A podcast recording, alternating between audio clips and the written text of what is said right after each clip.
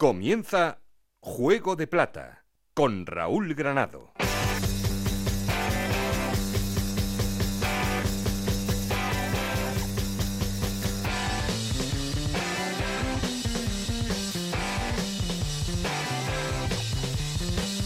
¿Qué tal? Muy buenas, bienvenidos a Juego de Plata, el podcast Onda Cero en el que os contamos todo lo que pasa en Segunda División.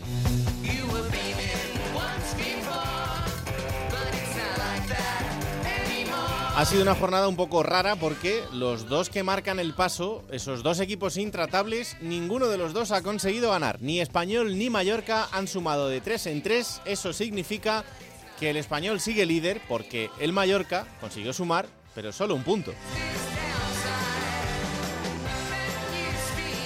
Por detrás llega ya el Almería, que se coloca a tan solo un punto de Español y Mallorca, porque es el único equipo de los tres primeros que conseguía la victoria, ganaba 3-1 a la Ponferradina. También se acerca, aunque todavía le queda un largo camino por recorrer, el Rayo Vallecano, que es cuarto.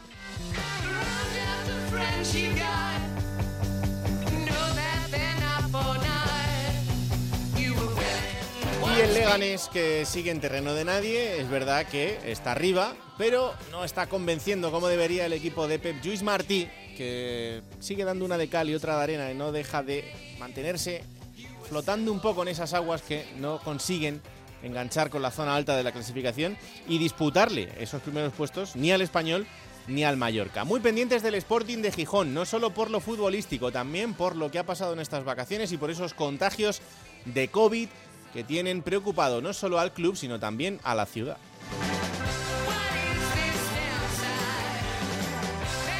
Y por abajo siguen en problemas Castellón, Alcorcón, Zaragoza y Albacete, que es ahora mismo el colista de la clasificación ya a cuatro puntos de la zona de salvación. Complicada situación de un Albacete que, eso sí, ha conseguido sumar esta jornada, igual que el Zaragoza, no han sumado ni Alcorcón ni Castellón. Ya sabéis que queremos seguir en contacto con vosotros y para eso tenemos un perfil de Twitter que es arroba juego de plata y un correo electrónico juego de plata gmail.com. Aquí conmigo está el auténtico cerebro de este programa, Alberto Fernández, con Ana Rodríguez en la producción, con Raúl Espínola a los mandos técnicos. No estoy solo porque. Esto es Juego de Plata, el podcast de Onda Cero en el que te contamos todo lo que pasa en Segunda División.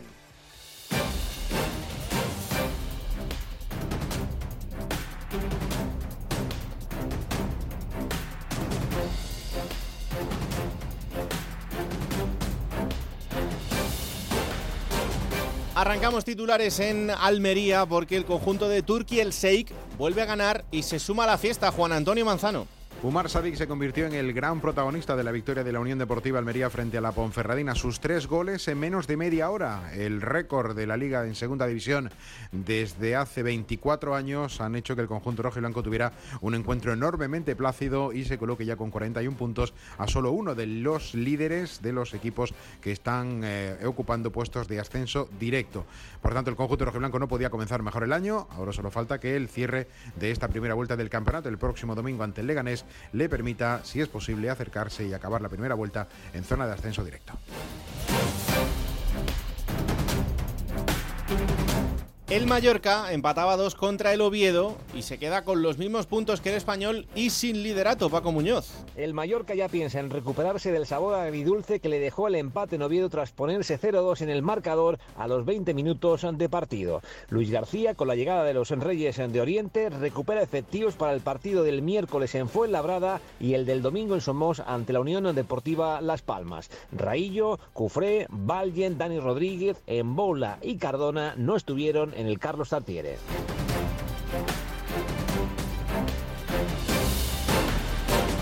Y el Málaga, que sigue sumando, es decimosegundo en la clasificación, pero sacaba un meritorio empate contra el colista, el Málaga, y está cada vez más cerca de los puestos de arriba, Isabel Sánchez. Hola, ¿qué tal? Pues el Málaga se vuelve de Albacete con la sensación de que se podría haber traído algo más de esa visita al colista, ese empate a uno que supo a poco y que el propio entrenador del Málaga, Sergio Pellicer, reconocía en rueda de prensa que perdieron dos puntos. Por su parte también queja con el VAR, que no llegó a revisar la jugada del minuto 73 en la que Joaquín cae dentro del área, así que malestar en el seno blanquiazul por las actuaciones arbitrales. A todo esto, nuevo partido este fin de semana para el que ya recupera Sergio Pellicer a Joshua Mejías apartado del equipo por la fiesta que publicó en sus redes sociales a la que asistió en Nochevieja. Todo esto, partido miércoles de Copa en la Rosaleda frente al Oviedo.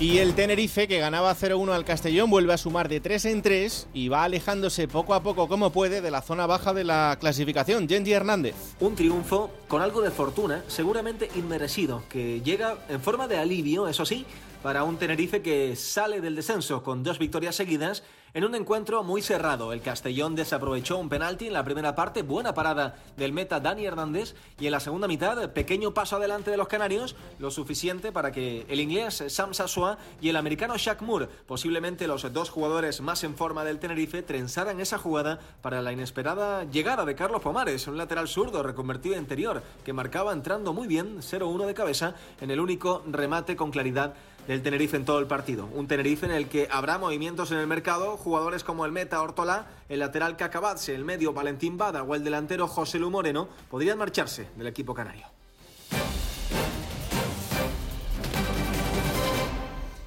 Hola Alberto Fernández, ¿qué tal? Muy buenas. Hola Raúl, muy buenas. Bueno, ¿qué es lo que más te ha gustado de este fin de semana? Bueno, me ha gustado que ha habido equipos que han demostrado que no ha habido parón para ellos, Mm. pero es verdad que hay otros que sí. Y solo, ha habido, solo el Tenerife ha ganado fuera de casa, ha habido mucho empate. Y de los de arriba, pues tú lo has dicho, han pinchado, no han demostrado lo que así han hecho otros, que los del playoff vienen apretando y vienen empujando un poquito más. Y bueno, pues hay nombres esta jornada, no es esta jornada que yo creo que han destacado muchos, pero a mí me gustaría destacar, ha dicho Yendi lo de Shaq Moore y, y Sasowa, eh, Dani Hernández, que para el penalti y en esos minutos finales contra el Castellón, dura derrota para el Castellón, por cierto, eh, intimidó, ¿no? Y yo creo que eso es lo que le faltaba a Dani Hernández. Y para mí también es destacable en ese Tenerife junto a los dos nombres que ha dicho Yendi. Otro que hizo buen partido, porque además dio dos asistencias de gol, eh, Nahuel Leiva. Porque cuando el Almería iba ganando y el Oviedo parecía que se le escapaba el partido, que el Almería era un, un rodillo total, perdón, el Mallorca, eh, parecía que era un rodillo total en Mallorca, de los pocos que creían fue Nahuel Leiva en el Real Oviedo, ¿no? Esas dos asistencias, futbolista muy importante. Otro, y que este hay que anotarlo con, con boli y que se quede fijo, Paulino de la Fuente jugador de la Unión Deportiva Logroñés, que de momento no había tenido muchas oportunidades, pero el otro día hace su primer gran partido. Es un jugador interesante porque eh, venía de rescindir con el Alavés, ha firmado un año con el Logroñés, ha estado en la cantera del Inter, ha estado en la cantera del Atlético de Madrid y solo ha firmado un año. Y el otro día hizo un muy buen partido, metió un gol, dio una asistencia de otro además con un robo y para mí es un jugador muy a tener en cuenta de cara a las próximas jornadas. Y bueno, por supuesto, lo de Umar Sadik, eh, evidentemente, un jugador que había empezado con las dudas de que no celebraba los goles por la presión, pero el otro día un hat-trick. Para mí es un jugador que todavía le, le sigo viendo muchas carencias, a Mm. pesar de lo que es- pueda parecer, ¿no? Porque un- lleva haciendo muchos goles. Pero claro, hay que, hay que mencionarlo porque fue el mejor de la Almería, evidentemente, pero sí que le- no, le, no le consideraría, fíjate, entre los cuatro o cinco mejo- eh, mejores delanteros de la categoría. Por Es verdad que es, es un jugador eh, diferente y que tiene un olfato de gol importante, pero sí es verdad que todavía le falta un poco a lo mejor la plasticidad o la estética de, de otros delanteros. Puede parecer torpón, ¿no? Sí, que, que sí que la tienen y que, y que por eso son más vistosos, pero bueno, sus Por números cierto, están ahí. Iván Azón, Sí. el delantero del Zaragoza. Zaragoza, que hablamos el último programa aquí también de él, ha hecho muy buena jornada. Y yo creo que Jim tiene un problema. Fíjate, Ana seguramente me lo rebatiría, pero claro, Jim llegó el primer día a Zaragoza, la primera rueda de prensa, y dijo: eh, El toro Fernández tiene, tiene una- un talento de la leche, tiene una calidad de la leche. Y yo creo que se ha hecho un poco prisionero de sus palabras, porque es que Iván Azón Ya. lo que ha jugado está demostrando más calidad que cualquiera de los que tiene arriba el Zaragoza. Pero claro, el chaval de la casa es joven, es suplente, pero es que está mejor que cualquiera. Hmm. Y Jim, a la segunda jornada de decir lo del Toro Fernández, no va a poner en el banquillo. Entonces yo creo que es un poco prisionero esas palabras, pero Iván Azón también ha hecho muy buena jornada los minutos que estuvo en el Zaragoza. Entonces, antes de ir con Collado y el ranking de Radio Estadio, dime tus cuatro nombres. Paulino de la Fuente, Dani Hernández, Iván Azón y Nahuel Leiva. Vale, pues vámonos hasta la redacción de Radio Estadio para ese ranking particular que tenemos entre Juego de Plata y Radio Estadio, a ver los cuatro nombres que ha elegido Alberto Collado esta semana. Hola Alberto, ¿qué tal? Muy buenas.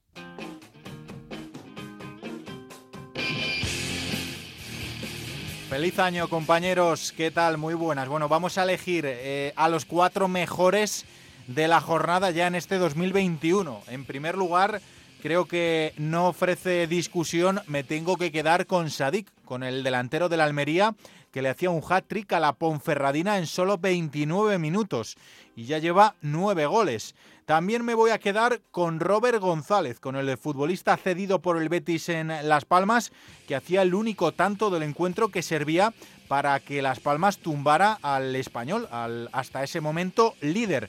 Y digo hasta ese momento porque después el Mallorca sumó un puntito en Oviedo y igualó al conjunto catalán en lo más alto de la tabla. Así que me voy a quedar también del Mallorca con Juan Sastre, con el lateral Bermellón, porque además eh, hacía un gol. El Mallorca se ponía 0-2, luego dejaba escapar esa ventaja. Pero bueno, el poder ofensivo de Juan Sastre y también la buena defensa hasta el momento del Mallorca, que es la menos goleada de toda la categoría, tan solo con nueve goles en contra encajados, pese a que, como digo, en este partido concedieron dos. Y también me voy a quedar con Antoñín Cortés, con el canterano del Málaga, que continúa haciendo goles para el Rayo, el Rayo que continúa ganando en esta ocasión lo hizo ante el Alcorcón y Antoñín Cortés está siendo de lo más destacado del conjunto rayista. Así que me quedo con Sadik, con Juan Sastre, con Robert González y con Antoñín Cortés. Pues ahí está, esos son los cuatro nombres que ha elegido Collado para este fin de semana, ya sabéis, en este ranking particular que tenemos entre Juego de Plata y Radio Estadio. Bueno, vamos a arrancar el repaso por las ciudades y lo primero es irnos hasta Barcelona, porque el español perdía 1-0 con la Unión Deportiva Las Palmas, pero a pesar de esta derrota sigue líder porque el Mallorca no lo aprovechó. Onda Cero Barcelona, José Agustín Gómez, ¿qué tal? Muy buenas. Hola, muy buenas, ¿qué tal? Eh, lo decíamos y es verdad, el español que el español pierda es una sorpresa porque lo hace muy poquito, eh, aunque en este partido hubo de todo. Sí, y aquí, pese a que el conjunto blanco-azul yo creo que realizó uno de los peores partidos de las últimas jornadas, donde nos había acostumbrado a ganar y además hacerlo con bastante autoridad en cuanto a la imposición de su juego sobre el terreno de juego. Ayer vimos de nuevo la peor imagen de los blanquiazules y hay un dato que lo refleja todo. Cero tiros a, entre palos a lo largo de los 98 minutos que duró el partido. Hmm. No, hay, no, hay, no hay que decir nada más. Eh, el español ayer eh, se puede decir que también tuvo un, un arbitraje pues no muy beneficioso para sus intereses, con una intervención en varias ocasiones por parte del VAR que ha molestado mucho al club. De hecho, en esta ocasión no ha montado una campaña llamando a los medios de comunicación, lo ha hecho a través de su Twitter, donde ha colgado que van a analizar tres acciones puntuales en las que intervino el VAR para ver por qué no, no permitió al español, entre otras cosas, subir ese gol de, eh, de Melamed al marcador que suponía hmm. el empate. Hombre, eh, a ver, lo primero es que el gol de, de, Las Palmas es un golazo, eso es evidente, pero mm, el gol llega más o menos pronto, porque es, eh, no recuerdo mal, minuto 25-26, o sea que el español tenía un, margen de tiempo por delante como para ver ese equipo protagonista que hemos visto en muchos partidos y no lo vimos, o sea que... Y la acababa, la acababa de tener Raúl de Tomás en una acción instantes antes. Sí, sí, correcto. O sea que podemos eh, ir al debate del VAR, pero si vamos al del fútbol, eh, en el fútbol que vimos, el equipo no mereció tampoco mucho más. No, no, no, no. Si efectuamos las decisiones del VAR, que eso es, forma parte del juego, eh, si tú aceptas que el VAR intervenga en el fútbol, tienes que aceptar que se puede equivocar y que pueda acertar. Futbolísticamente, ayer el español estuvo por detrás de la Unión Deportiva Las Palmas. Hmm. Hubo jugadores importantes que están empezando a recibir críticas, también las está recibiendo el entrenador, y ahí es donde el español pierde su partido por, porque el equipo no funcionó, porque hubo jugadores que estuvieron eh, en un día aciago, porque el entrenador se equivocó en algunos movimientos desde el banquillo. Esa es la razón por la que perdió el, español, por argumentos futbolísticos sobre todo, porque si hay tanta superioridad y tanta diferencia entre español y la Unión Deportiva Las Palmas, ni VAR ni nada. El español tiene que ayer ganar en el insular canario. Dicho lo cual, oye, tampoco me parece como para que salten las alarmas. O sea, quiero decir que la situación, bueno... Eh, no, pero bueno, es que a mí me resulta muy tocante que cada vez que el español pierde, pues desde el club se, se hable de árbitros. Claro. sí, eh, dicen, no, no, mm, sabemos que ayer no hicimos un buen partido, pero hmm. dejemos el pero a un lado porque tienes una plantilla de 43,5 millones de euros.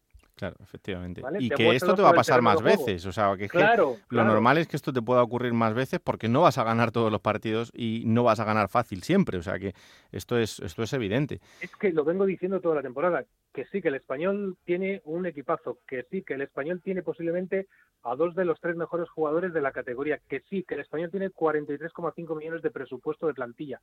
Todo eso está muy bien, pero son 42 jornadas Mm. y lo importante no es cómo estás en la 10, en la 12, que esto también lo dice mucho Vicente Moreno, sino cómo, no cómo estás en la 42.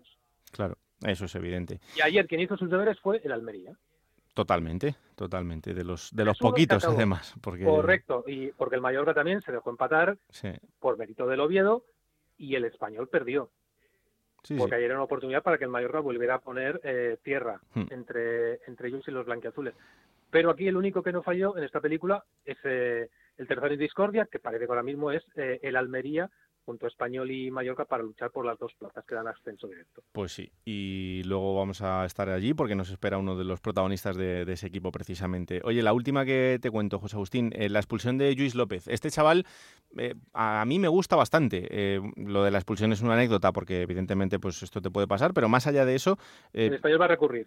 se- y además creo que tiene motivos, luego ya otra cosa es que le den la razón o no, eh, pero más allá de lo de la expulsión, me parece un chaval muy interesante. Es un chaval de la cantera que lleva prácticamente toda su vida vinculado al Real Club Deportivo Español, que en diversas ocasiones dijo que no, por ejemplo, al Fútbol Club Barcelona cuando vino a buscarlo para llevárselo a la Masía. Es muy perico, le ha costado hacerse con un sitio y ayer, eh, después de esa acción, pues eh, dicen que estuvo lento, que, que pecó de inexperiencia.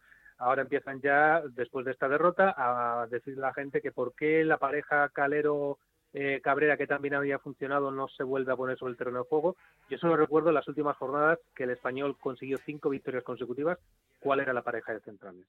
David López, Luis López.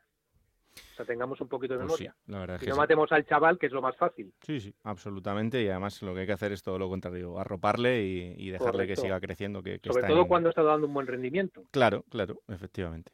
Bueno, lo siguiente para el español en Copa será el Burgos, entre semana, ya os lo contaremos la semana que viene con lo que haya pasado en toda esta jornada de Copa que tiene muchos protagonistas de segunda, y después ya Castellón, Girona y Rayo, o sea, esos son los tres siguientes partidos. El primero a priori tendría que ser más fácil porque es de la zona baja, pero luego, ojito, porque Girona y Rayo Vallecano. Eh, José Agustín, vamos poquito a poco. Un abrazo muy fuerte. Igualmente. Bueno, eso en cuanto al español. Del Mallorca ya os hablábamos antes y ya que tengo por aquí a Alberto, eh, Alberto, ¿qué le pasa al Club Deportivo Leganés? Pues que lleva una victoria de los últimos seis partidos, que Martí no encuentra la clave para revertir la situación, el equipo quiere y eso no se le puede negar, que tiene voluntad, que crea peligro, que genera ocasiones, pero no, no puede. Y hay una cosa que es hambre, y el hambre se nota, porque hay otros equipos que sí que les vemos, Raúl, que tienen más deficiencia de jugadores, no tienen tanto talento, muchos equipos, pero tienen ganas, tienen hambre. Entonces yo creo que ese es el defecto que está teniendo Martí con este Leganés, que no consigue contagiar a sus jugadores motivación. Ahora se encuentra contra la Almería. Eh, es un problema importante porque Almería no solo es que sea un rival directo, es que le ha adelantado en la clasificación y vamos a ver, evidentemente el Leganés se sigue hablando de Martí como su entrenador, pero de caer contra la Almería yo creo que van a empezar ya las dudas con, con Martí. Ahora mismo está a 10 puntos de la cabeza, son muchos puntos para un equipo que está hecho para ascender y vamos a ver, pero sí que podemos decir que la primera bala de la temporada que se va a jugar Martí con el Leganés es la, próxima jornada contra Almería. Yo te digo que en Vallecas eh, los tres puntos evidentemente eran una alegría por ganarle al Alcorcón y por sumar de tres en tres, pero era mayor la alegría incluso por conseguir llegar a la, puntuación del Leganés y por lo menos ver a uno de los rivales que, que está más cerquita, ¿no? Porque Y se a- veía que estaban muy lejos todos y por lo menos ese ya está cerca. Y acuérdate, Raúl, cómo fue el partido de debutar que Sí. el Leganés y el Rayo. Es que ese es el único que ha ganado el Leganés en el último mes y medio, ¿eh? Y pudo no haberlo hecho. De hecho, lo normal es que no lo hubiera hecho porque aquel aquella jugada que le favoreció al Leganés y perjudica al Rayo Vallecano. O sea que estamos hablando de un equipo que en el último mes y medio no ha sabido competir para ganar. Pero lo que te digo, si el Leganés pierde contra el Almería, cuidado con Pep Martí porque en la sombra de la institución se va a cernir sobre él. No, y que parece que en este programa tenemos algo contra Pep Lluís Martí, pero nada más lejos de la realidad. Contamos No, no, lo sí. que vemos y poco más. Empezó muy bien y eso se lo reconocimos. Empezó encajando muy bien las piezas, pero mm, sinceramente el defecto que creo que está teniendo y es un problema que no encuentra la motivación para sus jugadores. Es un Mm. equipo que está hecho para ascender, son muy buenos futbolistas. Lo hemos dicho aquí muchas veces, de las dos, tres mejores plantillas de la categoría, pero no está encontrando la tecla para, para saber transmitirle ese hambre y esa motivación a sus futbolistas. Pues Leganés Almería, el domingo a las 2 de la tarde es lo siguiente que tiene el Leganés, así que eh, atentos a lo que pase en ese partidazo.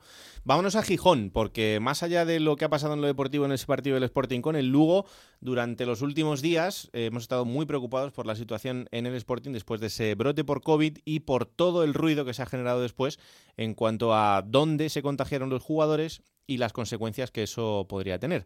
Onda Cero en Gijón, Juan Gancedo, ¿qué tal? Muy buenas. Hola Raúl, ¿qué tal? ¿Cómo estamos? Bueno, por empezar por lo estrictamente deportivo, eh, empate a cero entre el Sporting y el Lugo, empate a nada, diría yo.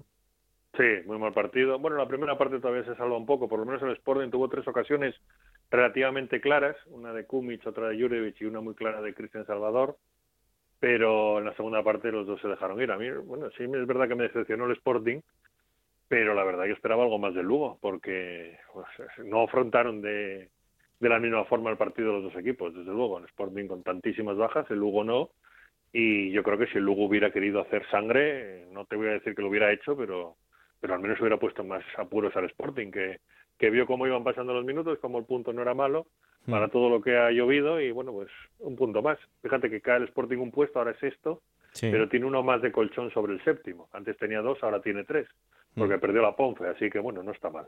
Sí, la verdad es que sí, pero desde luego que oportunidad perdida para un Lugo, que ahora mismo es eh, un décimo en la clasificación, pero que podría haber sido incluso octavo y acercarse bastante más a, esa zona de, arriba, porque todos los que están en esa zona, eh, ninguno, salvo el Logroñés, ha conseguido ganar este, este fin de semana. Pero bueno, tú lo decías, em, la, la, semana, bueno, la semana, los últimos cuatro días han sido días muy largos en, Gijón, em, con un brote que ya supera bastante a, lo estrictamente deportivo o a lo estrictamente eh, que tendría que ver con el ámbito del fútbol y con una preocupación en, en la ciudad.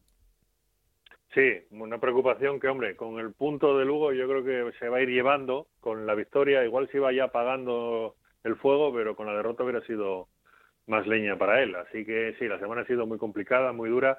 Yo creo que se ha hecho todo mal desde el principio. Desde luego los primeros que lo hacen mal son los que no cumplen con las medidas eh, obligatorias de precaución y cometen imprudencias, eso desde luego.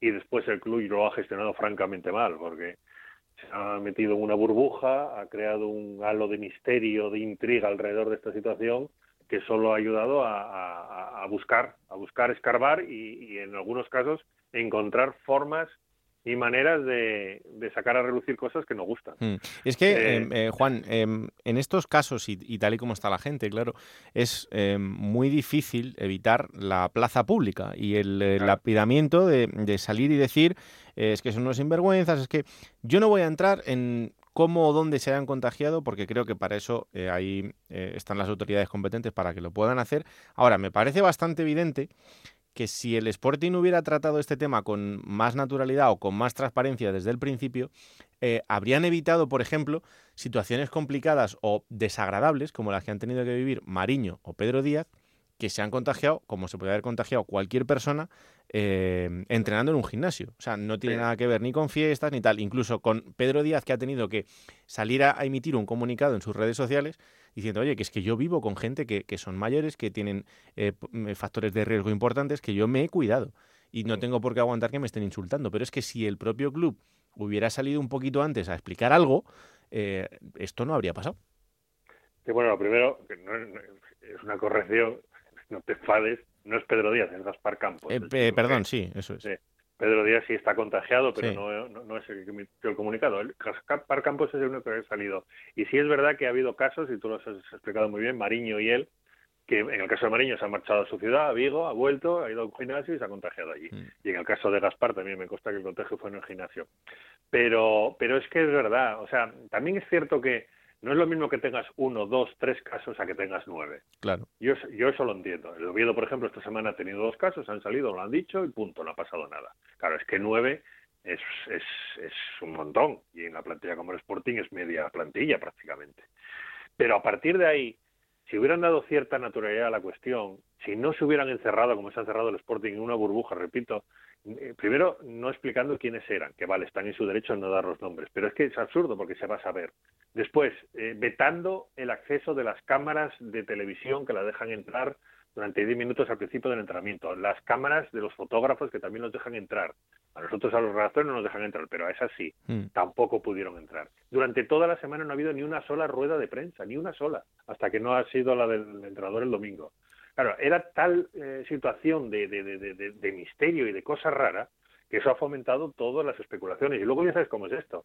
Gijón no deja, es una ciudad grande, pero no deja de ser una ciudad en la que prácticamente todo el mundo conoce a todo el mundo. Y a Mm. mí, pues las fotos, los vídeos, todo lo que ha ido saliendo, a mí me llega el primero o el segundo día, porque si no te llega por un lado, te llega por otro. Claro. ¿Qué pasa? Que una cosa es que te llegue y otra cosa es que te lo creas. Tú si ves en una foto a Nacho Méndez con dos chicas, por ejemplo, sin mascarilla, y dices tú, muy guapa esta foto, pero puede ser de, de, de 2017. Claro. O puede ser, si yo no estoy allí, no sé de cuándo es. Nacho Méndez no me va a decir si esa foto es de que ha cometido una imprudencia y por lo tanto son informaciones que van llegando no solo a mí, a todos los periodistas que cubrimos la información del Sporting y que no dejan de ser o leyendas urbanas o gente interesada que te van soltando cosas que algo puede ser verdad y que algo puede ser mentira. ¿Qué pasa? Que luego salta todo por los aires cuando un medio de Madrid, Mm. contra el que no tengo absolutamente nada, pero un medio de Madrid, digamos que no está muy involucrado en la historia, pues no le cuesta sacarlo a la luz y Claro. no le cuesta creerse que eso es verdad.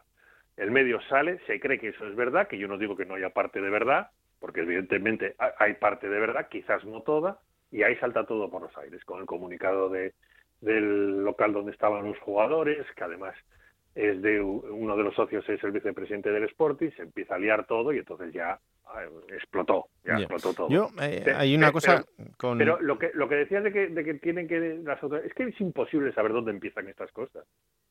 Bueno, es imposible porque imposible. somos así en este país. Porque Claro. eh, eh, si no, sería tan sencillo como que, vale, si tú públicamente no quieres decir cómo ha sido y tal, me parece perfecto. Eh, pero a la autoridad sanitaria competente que te está preguntando, es que no, no me cabe en la cabeza que en una situación como la que hemos vivido en este país y como la que seguimos viviendo y podemos vivir más adelante, sigamos saltándonos eh, no las medidas, sino incluso la posibilidad que te ofrece eh, eh, la autoridad competente para que le expliques cómo ha pasado y poder evitar que esto se siga expandiendo por tu ciudad, pero- por tu comunidad de vecinos, etcétera. Pero tú fíjate, Raúl, cómo ha sido la cosa de, de demoníaca, que a mí me han dicho desde el Sporting que es que no se fían porque había periodistas haciéndose pasar por rastreadores, llamando a los jugadores para preguntarles dónde habían estado, con quién, y así sacar la información Bueno, ya. para sus medios de A comunicación. mí eso me parece absolutamente deleznable y entiendo Pero- que, pero, que se, a ver, que se podrá luchar es- contra es- eso, pero es que, claro, Claro, pero es que es una leyenda urbana también. O sea, ¿por qué lo va a decir el Sporting siendo mentira? No tiene sentido. no, no. Pero me voy a creer yo que hay un periodista capaz de llamar a un futbolista diciendo soy un rastrador de- del Servicio de Salud del Principado Bueno, de Asturias. yo sinceramente, hay, vamos, de esta profesión me creo cualquier cosa ya, o sea, que, que me, me puede cuadrar, pero te digo más, si el local, eh, los jugadores, o incluso el vicepresidente del que se ha dicho que estaban allí, si todos tienen tan claro que nada de esto ha ocurrido, yo sigo pensando lo mismo de siempre, y es que la vía más directa y más contundente es un juzgado.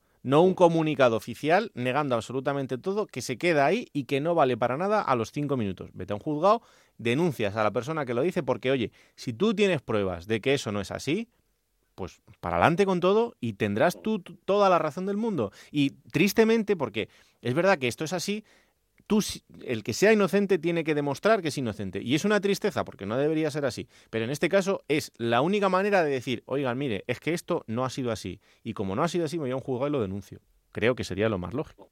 También es verdad que hay que entender que, quitando a Mariño, que es el más veterano de todos, a ver, han cometido una irregularidad, es evidente, y una imprudencia, y, y yo no los disculpo, pero son chavales muy jóvenes. Ya, pero Juan, pero... No, eh, no, pero qui- quiero decirte, una vez que cometes la imprudencia, que está muy mal y es reprochable, y yo creo que tiene incluso que pagarlo económicamente con una buena sanción, a ellos se les viene el mundo encima. No es lo mismo la reacción de un jugador con más tablas, más experto, más veterano para afrontar esta situación que un niño. Ya, pero tú tienes tu club, tienes tu club a disposición. Si se te viene el mundo encima, como tienes mucho dinero, te contratas un abogado. No sé, en- entiendo que eh, puede ser, eh, eh, vamos a ver, que el error se puede cometer y podemos cometerlo cualquiera, porque creo que muy pocas personas eh, pueden seguir a rajatabla durante el día a día de estos últimos meses absolutamente todo bien. Seguramente nos equivocaremos, pero no pasa nada. El error se reconoce, se asume y punto. Pero es que estamos hablando de que eh, si hay un brote que se sigue extendiendo por la ciudad, pues hombre, eh, entiendo que eh, no se pueden descargar responsabilidades, que se puede asumir incluso, y te digo más, es que no pasa nada, se asume, se pide perdón, se pide disculpas y ya está, no hay que lapidar a nadie, evidentemente. Pero, pero bueno, tampoco podemos descargar responsabilidad. Yo sinceramente creo, Raúl, en el momento que conocen el positivo, no creo que hayan hecho ya ninguna imprudencia para que se fuera expandiendo por la ciudad, ya estaba expandido. Entonces, es que el que de la cuestión luego es saber dónde empezó todo, cuál fue el primero, que si fue en una en el en el chalet de un futbolista, ¿para qué? ¿Para librar a la responsabilidad que puede haber habido en un local hostelero? No, no. O que no, que sí fue en el local hostelero, ¿para qué? Para librar la responsabilidad del que lo ha hecho a lo mejor en su casa, no. Por eso te digo que eso es muy difícil de saber. ¿Dónde empezó todo? Para mí es muy difícil de saber, mm. salvo casos muy, casos muy concretos. Con lo cual, se ha caído en ese debate absurdo. ¿Por qué? Porque estaba por el medio el local del vicepresidente y eso lo rodeaba de un halo de, caos absoluto y de que han hecho una fiesta privada, etcétera, etcétera. Hombre, el local yo lo conozco, he estado alguna vez y desde luego la fiesta no fue privada, pero es que me da igual que sea privada que sea pública. Sea privada o sea pública, tienes que tener las correspondientes medidas de precaución y de distanciamiento y etcétera, etcétera, de comportamiento que no han tenido. Es evidente que lo han hecho mal. Eso es evidente. Pero vamos, yo creo que esto no se soluciona llevándolos a la pira y quemándolos no, no, allí. No, no, eh, desde y luego. Se soluciona con un severo correctivo, evidentemente. Para empezar, lo primero es que eh, estos jugadores estén bien, que no tengan ningún tipo de problema de salud y ojalá que puedan eh, pasarlo de manera asintomática y que no tengan más trascendencia ni para ellos ni para nadie de su entorno más cercano. Eso, por supuesto, que se recuperen lo antes posible y que puedan estar jugando al fútbol lo antes posible. Y, ya está, o sea que evidentemente esto no va de lapidar a nadie ni de eh, mandar a nadie a, la plaza pública para que tenga un juicio popular. Mm, evidentemente que no.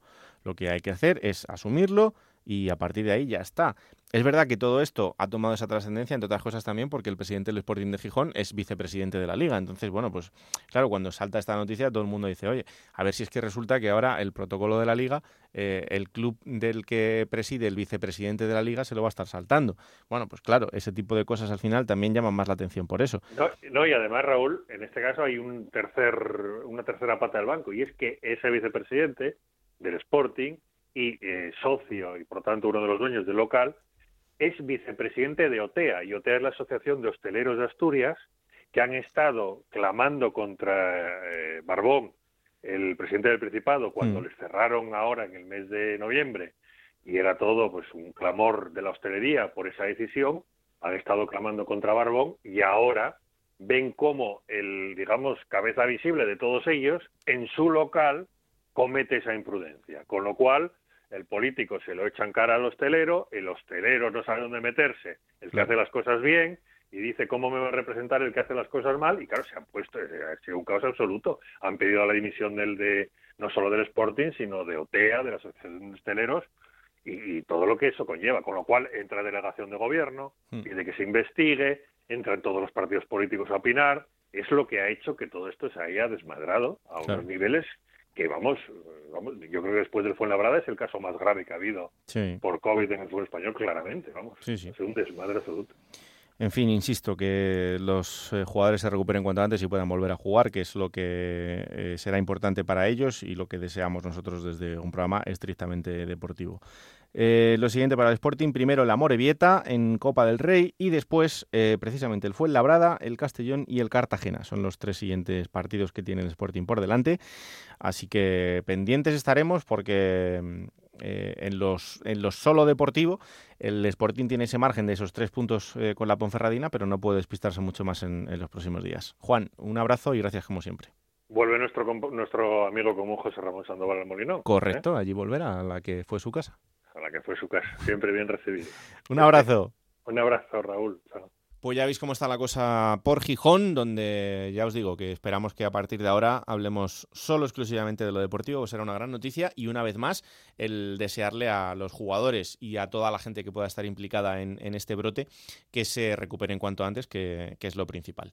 Bueno, de Gijón a Oviedo, eh, en el Oviedo con media sonrisa, porque el empate contra el Mallorca, muy meritorio y mucho más después incluso de empezar el partido perdiendo 0-2, hace que el Oviedo vea la cosa un poquito más tranquila con esos puntos que le ha metido ya a la zona de descenso, que son siete. A siete puntos está ya el Oviedo de esa zona de peligro. Onda Cero Oviedo, Chisco García, ¿qué tal? Muy buenas. Hola, ¿qué tal? ¿Cómo estás? Oye, pues un empate contra el Mallorca no está mal.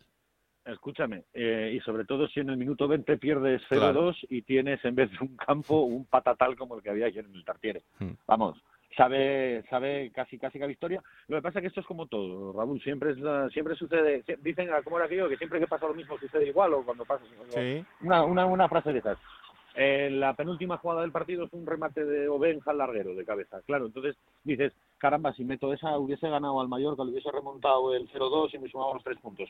Pero yo creo que es para estar muy contento con, con el partido, con el resultado y sobre todo en, las, eh, en la situación en la que afrontó el equipo el, el encuentro, porque le faltaban muchos hombres muy importantes, porque faltaban cuatro titularísimos en los planes de Tiranda y el equipo dio la cara y, y estuvo a muy buen nivel, la verdad. Sí, la verdad es que sí. El, el segundo gol del Mallorca es un golazo, porque la verdad es que es pues, un golazo increíble.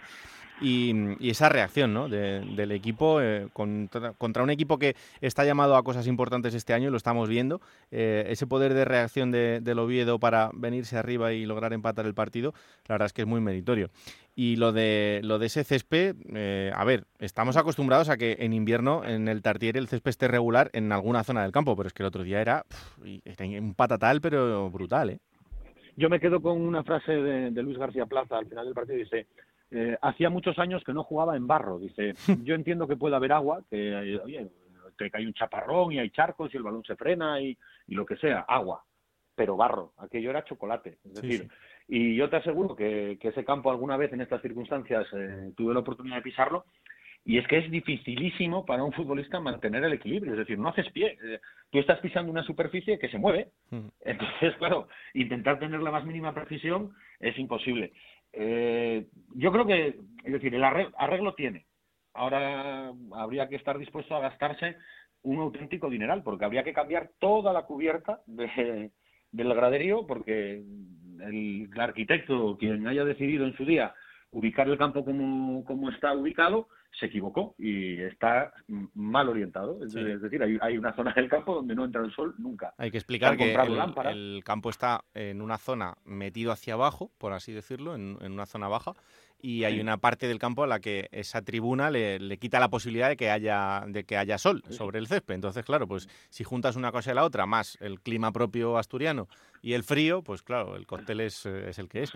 Pero- es, es muy complicado. Además, mira, yo eso siempre se lo cuento a todo el mundo y a todos los compañeros cuando vienen a jugar a Oviedo en esta época y siempre decían que por qué está tan mal. Eh, yo viví toda mi vida muy cerca, la casa de mis padres siempre estuvo muy cerca de ahí y íbamos a jugar, aquello antes eran prados Mm. normales, íbamos a jugar. Y ahí hubo siempre, donde está ahora mismo el Tartiere, siempre hubo una fuente, que no se secaba nunca, ni en invierno, ni en verano, ni nunca, siempre había agua. Se construyó el estadio y en una de las esquinas hay un sumidero y una alcantarilla donde tú vas en agosto y ahí está manando agua. Es decir, hay agua siempre. Con lo cual, bueno, pues es muy complicado. Si, ese, si esa zona del campo no le da el sol, eh, aquello acaba pudriendo la hierba. Eh, y ese es un problema endémico de- del Tartiere desde el año 2000, cuando, cuando se inauguró. Jamás estuvo bien. Aguantó muy bien el año pasado porque se había cambiado el césped y cuando vino todo el parón de la pandemia, claro, se pasó toda la primavera sin pisar y cuando regresó el fútbol estaba fantástico, llegó el primer temporal, 15 días lloviendo y vimos lo que vimos ayer, que yo, mm, a mí me parece una vergüenza que el Oviedo tenga que jugar así y que los equipos que ven el Oviedo tengan que jugar en ese campo, me parece una auténtica vergüenza. Sí, porque es algo de lo que nadie sale beneficiado, eso, eso es evidente. Eh, donde llueve menos es en la clasificación, porque la verdad es que ya se ve desde, bueno, un margen de tranquilidad, no muy grande, eso sí, pero con un margen de tranquilidad. Hombre, si me lo comparas con hace un año exactamente, estas fechas, pues claro, te digo que estamos felices como, como perdices.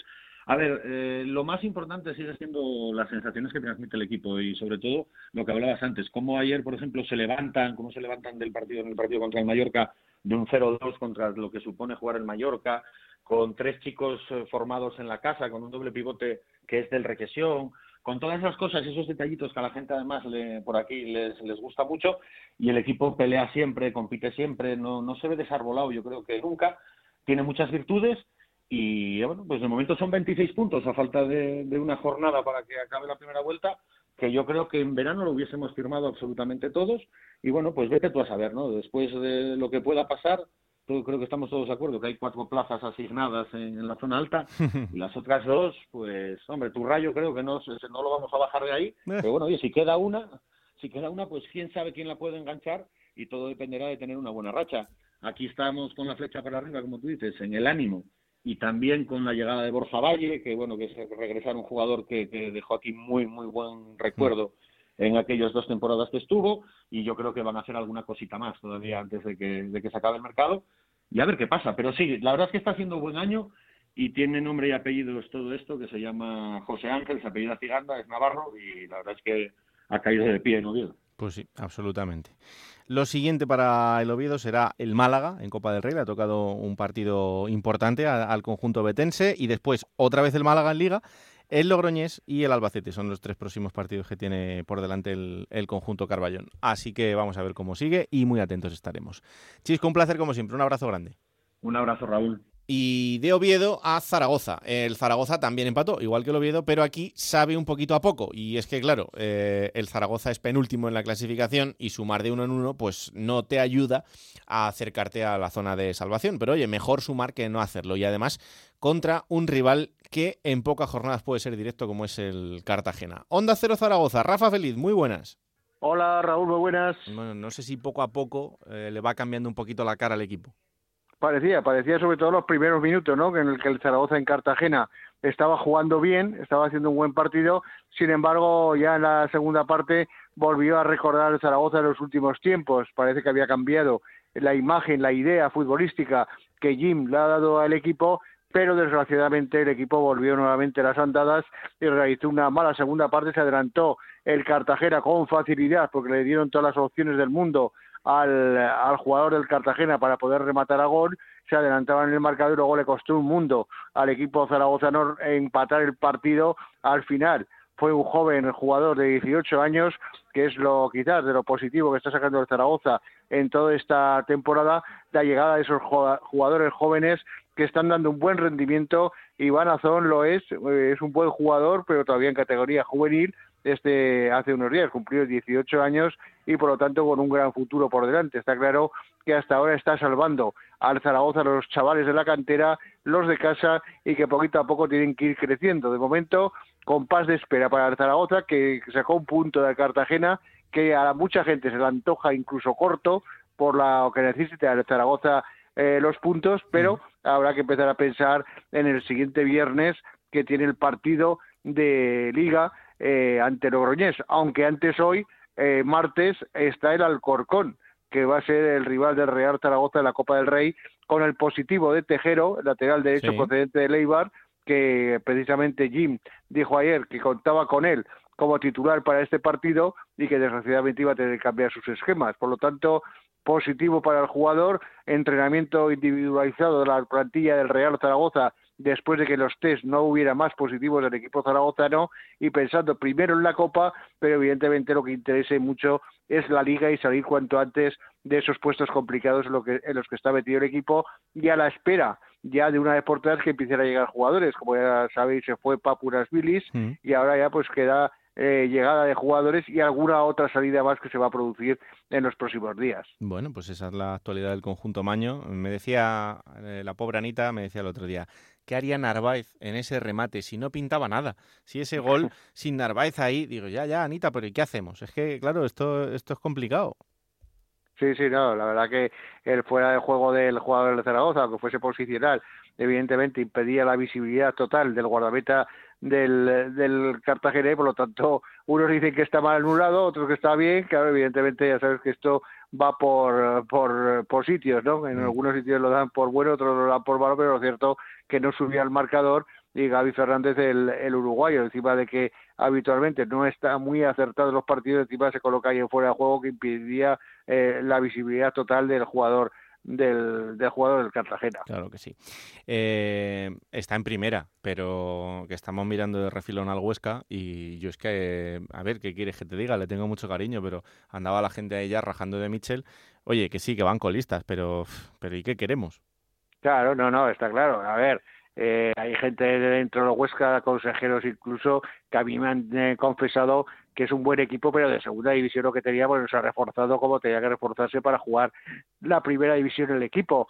Ayer, o sea, antes de ayer, después del partido ante el Barcelona, los capitanes del equipo, Pulido, Rico, eh, jugadores importantes y que son pesos pesados del, del, vestuario, claro, se dirigieron a los consejeros para decir, bueno, ¿cómo podéis ponerle un ultimátum a Michel cuando jugamos contra el Barcelona? ¿Qué queremos? ¿Que ganemos, ganar 5-0? ¿qué? Entonces eh, se da un compás de espera primero al partido ante el Alcoyano del jueves en la Copa del Rey y más importante todavía el del próximo lunes ante el Betis en el Alcoraz, donde ahí sí que se la va a jugar de verdad Michel, que ojalá gane el Huesca y que Michel continúe mucho tiempo más en el banquillo de la Sociedad Deportiva Huesca y también igual que el Zaragoza que vaya llegando ya fichajes, que es lo que de verdad le hace falta a los equipos. Pues sí, la verdad es que lo merece. Rafa, estamos muy pendientes. Un abrazo enorme.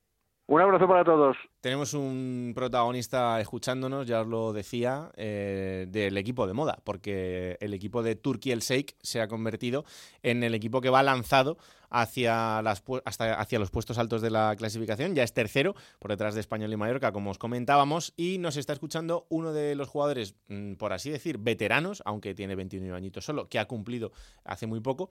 Y, pero es importante en ese vestuario porque lleva ya dos temporadas en, en el equipo almeriense. Iván Bayú. Hola Iván, ¿qué tal? Muy buenas. ¿Qué tal? ¿Todo bien? Todo bien, encantados de recibirte aquí en, en Juego de Plata y, oye, más después de, de sumar de tres y de acercaros cada vez más que esto se está poniendo muy interesante. Sí, ah, correcto. Jornada casi perfecta por el empate del Mallorca, pero bueno, ah, ya lo firmamos ah, antes de jugar, pero, pero sí, la verdad que una jornada redonda para nosotros. Y al Rayo todavía le veis ahí con el retrovisor un poquito, o sea que hay margen todavía. Sí, parecía, bueno, al final la segunda es así, parece que todo el mundo habla que como que nos hemos ido los tres equipos, Mallorca, Español y nosotros, pero bueno, hay que tener en cuenta al Rayo, al Leganés, porque al final en segunda te despistas un par de partidos y, al final te comen los otros. Hmm, absolutamente. Y, además esta victoria de este fin de semana eh, puede parecer que es eh, así como, como muy normal, pero em, yo creo que después de la derrota contra el español era importante ¿no? volver a, sumar de tres en tres.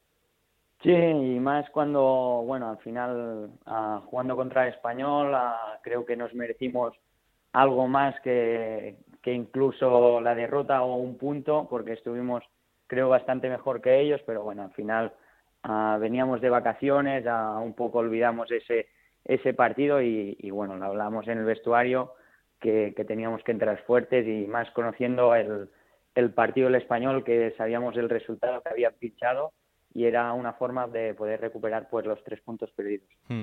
Es que, eh, Iván, desde, desde esa racha a principio de temporada un poco negativa, eh, la verdad es que después el equipo ha despegado de una manera brutal. ¿eh?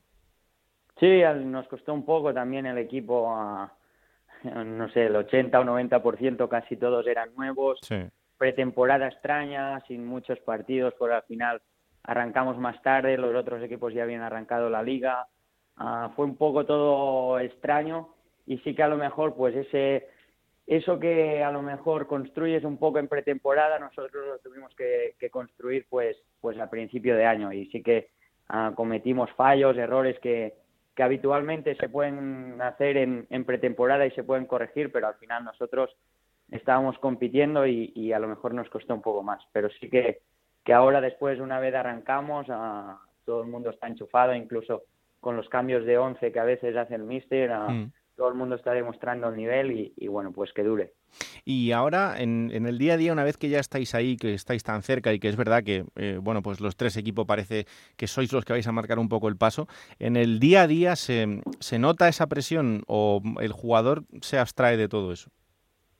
No, realmente, a ver, te hablo, tampoco nos da mucho tiempo hablar porque antes de, o sea, de la Navidad casi jugamos cada tres días. Creo que fueron dos, dos meses que, que jugamos cada tres días, entonces al final era día de partido, recuperación, a entreno antes de partido, o sea que tampoco daba mucho que hablar. Después nos tuvimos las vacaciones estas y, y bueno, ahora tampoco es que, que hablemos mucho, o sea, no, no notamos esa presión. Ajá. Em, ahora, bueno, eh, primero viene la Copa en un partido contra el Numancia, que seguro que será complicado, pero después eh, llega el Leganés. Eh, es otro gran partido y fíjate que hablar de finales a estas alturas del año es como que suena un poco temerario porque queda muchísimo por delante, ¿no? Pero, pero sí es un partido como para sacar algo más de tres puntos. Sí, correcto. Al final, pues, pues tú sumas tres y el otro haces un rival directo que no sume. Ah, partidos importantes, está claro que al final Leganés equipo de pues de nivel de primera y bueno será también un buen test para para un poco demostrar eso que hicimos en, en Ponferradina que no que al final lo podemos volver a hacer. Hmm. Eh, el otro día hablaba con, con, un futbolista de un equipo de segunda, que no diré para que no se enfaden, y me decía, Jue, yo si pudiera jugar, jugaría en Almería. ¿Tú has visto cómo juega esa gente? Digo, pues la verdad es que sí, que, pero es que hay unos pedazos de jugadores increíbles en esa plantilla. Sí, hay gente joven, gente que le gusta tener el balón, arriba tenemos mucha calidad, con, con incluso los extremos que son típicos media punta, que se meten por dentro, al final sí que da gusto pues, pues jugar y, la verdad que te diviertes. Además, el míster tiene un poco la filosofía esa de, de siempre atacar, de siempre ir a por más y, y bueno, la verdad que, que te diviertes. Mm. Decías antes una cosa que, que es verdad. Eh, sois eh, un grupo de jugadores tan buenos y tan diferentes que estamos viendo que no hay un once titular muy claro, que hay jugadores que van entrando y saliendo. Desde dentro de eso vosotros, ¿cómo lo lleváis? Bueno, al final, no te voy a engañar, al final a nosotros lo que nos gusta es, es jugar y jugar siempre y, todo. Al final, pero bueno, también hay que entender que uno, la, esta liga es muy larga y al final ah, hay que tener a todo el mundo, a todo el mundo metido y, y pues un poco que, que no se desconecten. Y eso el, el, lo que está consiguiendo el míster es que esté todo el mundo enchufado y, y pues, pues al final se nota que puede cambiar el once, puede cambiar alguna pieza, que al final el nivel siempre es el mismo. Claro. Oye, Iván, ¿y tú qué has encontrado en, en Almería? Porque desde que llegaste en 2019, eh, no sé si es tu mejor momento eh, futbolístico y personal eh, por la ciudad también, pero eh, se te ve muy asentado. Sí, me noto al final, con 29 años que cumplí hace el 1 de enero, pues, pues soy de los veteranos. Hombre, felicidades, que hace muy poquito, todavía se te puede felicitar. Gracias, gracias. Pues me siento como, como un veterano dentro del vestuario. Al final el equipo muy joven, ah, me siento bien en el club, bien valorado, incluso por los, por los de arriba. Y bueno, pues, pues ejerzo un poco como, no diría de líder, pero sí que cuando en momentos que hay que hablar y animar a la gente, pues, pues sí que soy de esos que, que me gusta hablar. O sea que eh, conseguimos el ascenso y firmamos la renovación para el año que viene. Bueno, eso no depende de mí, también al final ya sabes cómo va este mundo del fútbol, pero, pero bueno, la verdad no te voy a engañar, estoy muy a gusto en el club, en la ciudad, aquí se vive muy bien, y más yo venía de Francia que no veía el sol y Ay, amigo. hacía mucho frío, así que aquí, vamos, esto es un paraíso. no, pero es verdad, ¿no? Porque para alguien como tú que, que se ha forjado en, en, una cantera de un club tan importante como el Barça y que ha pasado allí mucho tiempo, el, el luego establecer una carrera después a veces es lo que resulta más difícil, ¿no? Y, y, en tu caso, pues, pues fíjate, después de la experiencia por Portugal y por Francia, eh, has encontrado un sitio donde eh, estás muy valorado y además eres un tío querido. Sí, al final es un poco la pega que, que se pone muchas veces en jugar en el filial del Barça, que pues mucha gente cree que el, que el fútbol después de ahí a los jugadores nos les cuesta un poco más al salir del filial por, por ese estilo de juego tan, tan peculiar que tiene el Barça, que... Mm que al final hace que, que te cueste adaptarse en, en, otro tipo de fútbol o en, en otras ligas, pero, pero sí, la verdad que estoy contento, me fui a Portugal, me fue bien, en Francia también estuve cuatro años muy bien y bueno, pues ahora con este proyecto grande y ambicioso, pues, pues me siento muy bien.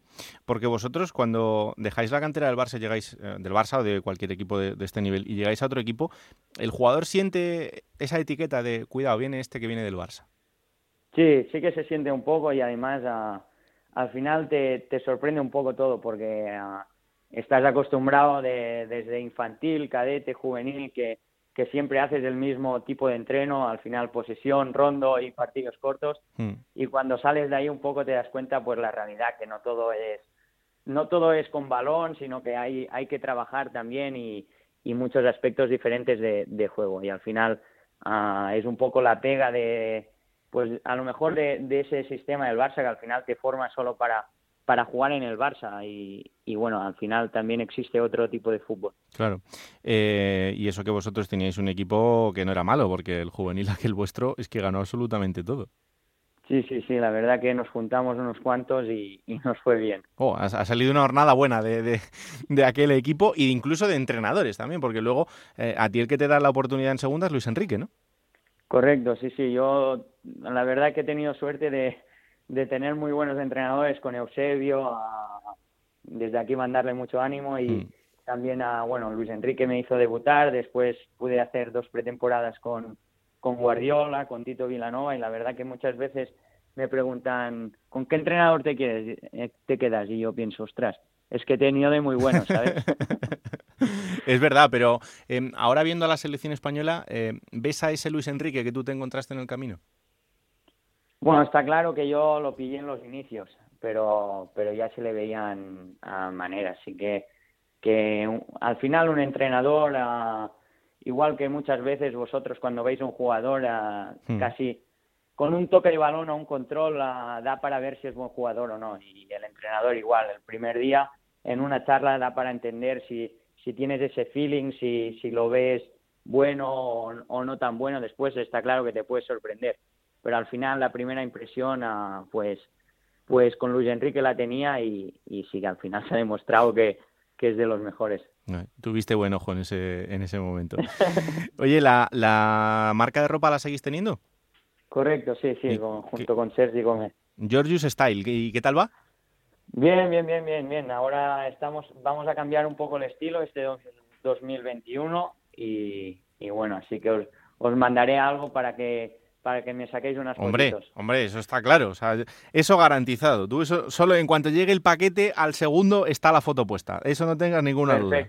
No seremos tan buenos modelos como... Hombre, no, no, eso te lo aseguro. No seremos tan buenos modelos como los que tenías aquí de Olofeu, Bartra y esta gente. Pero bueno, oye, nosotros hacemos lo que podemos. Venga, lo firmo, lo firmo. Oye, Iván, un placer eh, haber mantenido contigo esta charla, que, vaya muy bien y sobre todo que, aguante la salud, que después del añito que hemos pasado es, casi lo más importante. Así que que, haya mucha salud y que vaya muy bien eh, en, este, en este arranque de la, de la segunda vuelta, que arranca en nada, ¿vale? Muchas gracias y espero vuestra llamada después del, del, ascenso. Hombre, eso tampoco. Mira, esta es la segunda cosa de la que no tengas duda. Te estoy llamando en cuanto estáis celebrando el ascenso. Venga, ahí, ahí mismo en el campo. un abrazo fuerte, Iván. gracias, un abrazo. En Onda Cero, la Liga Juego de Plata Hamel, el primer campeonato oficial de Juego de Plata en Futmundo.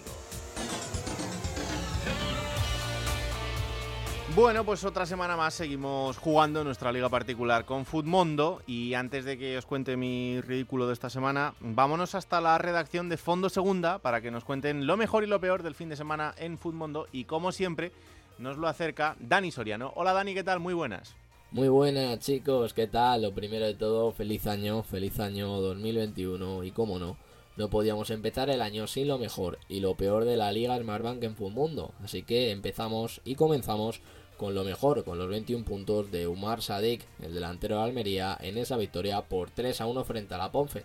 Hat-trick del nigeriano que acumula ya 9 goles y se coloca como tercer máximo anotador de la liga. Además, aupando a la Almería al tercer puesto con 41 puntos, a uno solo el Mallorca, que es el que cierra el ascenso directo. Vamos ahora con lo peor que va a costa del líder del español, Concretamente, Luis López, menos 5 puntos en la derrota de los Pericos frente a Las Palmas por un gol a cero. Fue expulsado el central del español en el minuto 46 tras acudir al bar o con a raíz de nuevo lío de el árbitro Logroñés. Ya sabéis, como siempre, estamos en Twitter, arroba juego de plata. Ahí nos podéis dejar vuestro mejor y vuestro peor futbolista de la Liga Smartbank en esta jornada número 20. Un abrazo fuerte. Se despide el servidor. Chao, chao. Un abrazo muy fuerte y feliz año, claro que sí. Bueno, yo he hecho la cantidad de 56 puntos, que no está nada mal en mi media habitual. Pero lo importante sois vosotros y la jornada la ha ganado Alejandro Nieto Galera, que ha hecho 82 puntos. En la general sigue al frente Javier Blanco Díaz con 1.502 puntos. O sea, es que es más del doble de la puntuación que llevo yo ahora mismo, que llevo 771 puntos. Madre mía. Menos mal que no me dediqué a ser director deportivo. En fin, que vamos a seguir jugando. ¿Quién te ha dicho que no puedes jugar a ser entrenador de la Liga 1-2-3? Con Juego de Plata, Futmundo y Hamel tienes la oportunidad. No pierdas más tiempo. Únete a la Liga Juego de Plata Hamel y juega con nosotros.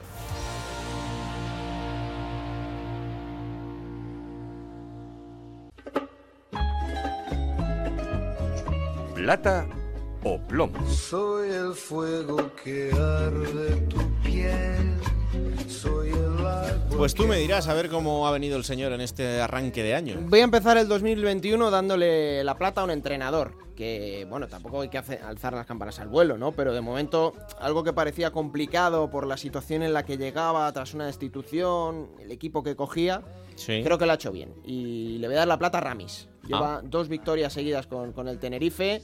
Creo que además ha gestionado muy bien los cambios, que los dos, los dos partidos, tanto contra el Girona como el otro día en Castellón, gana el partido desde el banquillo, de los futbolistas que salen desde el banquillo. Y bueno, ha, transmitido calma, ha transmitido paz en la isla y me parece que es merecido porque ya la acumulación de estas dos últimas jornadas, la plata vaya para Ramis. ¿Y el plomo? El plomo lo podría hacer genérico porque hemos visto, Raúl, lamentablemente y desgraciadamente, muchos casos de, de varios jugadores que, bueno, en estas fiestas se puede decir que se han saltado las normas, ¿no? Pero se la voy a dar personalmente, agrupándolo un poco, pero lo voy a personificar en Joshua Mejías, el central del Málaga, cedido por el Club Deportivo Leanés, el venezolano, que estaba haciendo buena temporada, pero yo creo que ha sido torpe, torpe, torpe. Y lo que hizo el otro día, bien sancionado por parte del Málaga apartándolo. Tiene que haber una sanción ejemplar porque si decimos muchas veces que los personajes públicos también tienen que guardar esa figura, eh, dar ejemplo, bueno, pues Joshua Mejía desde luego no lo ha hecho.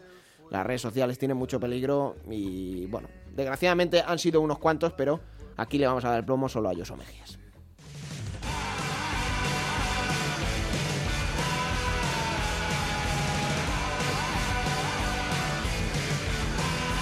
Bueno, pues vamos con la próxima jornada, que si no me fallan las cuentas será la última de la primera vuelta.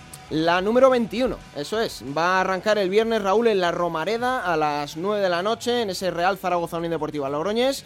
El sábado a las 4 de la tarde el Mirandés va a recibir al Rayo Vallecano. Para las 6 y cuarto queda el Málaga Real Oviedo y a las 8 y media en Santo Domingo Alcorcón Albacete. El domingo al 10 de enero a las 2 de la tarde en Butarque es el Leganés Almería del que hablábamos antes. A las 4 de la tarde Mallorca Unión Deportiva Las Palmas. A las 6 y cuarto Club Deportivo Tenerife contra el Cartagena. A las 8 y media el Sporting va a recibir al Fuenlabrada, cerrará la jornada dominical el español recibiendo a las 9 al Castellón. Y para el lunes, Raúl, dos encuentros más en el Toralín a las 7 de la tarde, Ponferradina Girona y a las 9 y media, Sabadell, Club Deportivo Lugo. Bueno, pues eso será ya el fin de semana, ya sabéis, todo lo que pasa en los partidos os lo contaremos en Radio Estadio, el domingo el mejor resumen en el Transistor y aquí estaremos el martes de la semana que viene. Esto es Juego de Plata, el podcast de Onda Cero en el que os contamos todo lo que pasa en Segunda División, disponible cada martes a partir de las 5 de la tarde en Onda Cero.es para que os lo descarguéis, lo compartáis y le digáis a todo el mundo que existe este bendito programa que hacemos con tanto cariño. Que la radio os acompañe. Chao.